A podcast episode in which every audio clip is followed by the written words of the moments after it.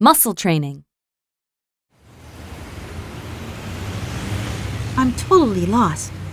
Excuse me, but could you help me, please? I'm lost. Where are you headed? To the Millennium Bailey's Hotel. Oh, you're almost there. I was on Courtfield Road. I think I took a wrong turn at Ashburn Place. Right. You should have kept going in the same direction. So I did take the wrong turning. Yes, you should go back the way you came. Carry on up Courtfield Road until you reach Gloucester Road. I follow you.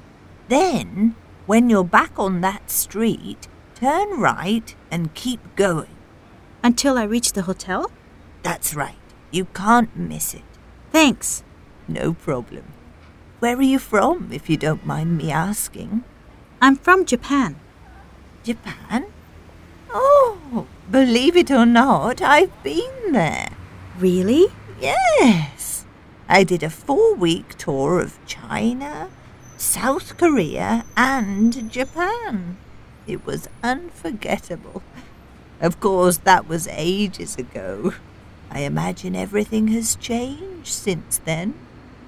I hope you can visit again one day. I hope so too. Thanks again for your help.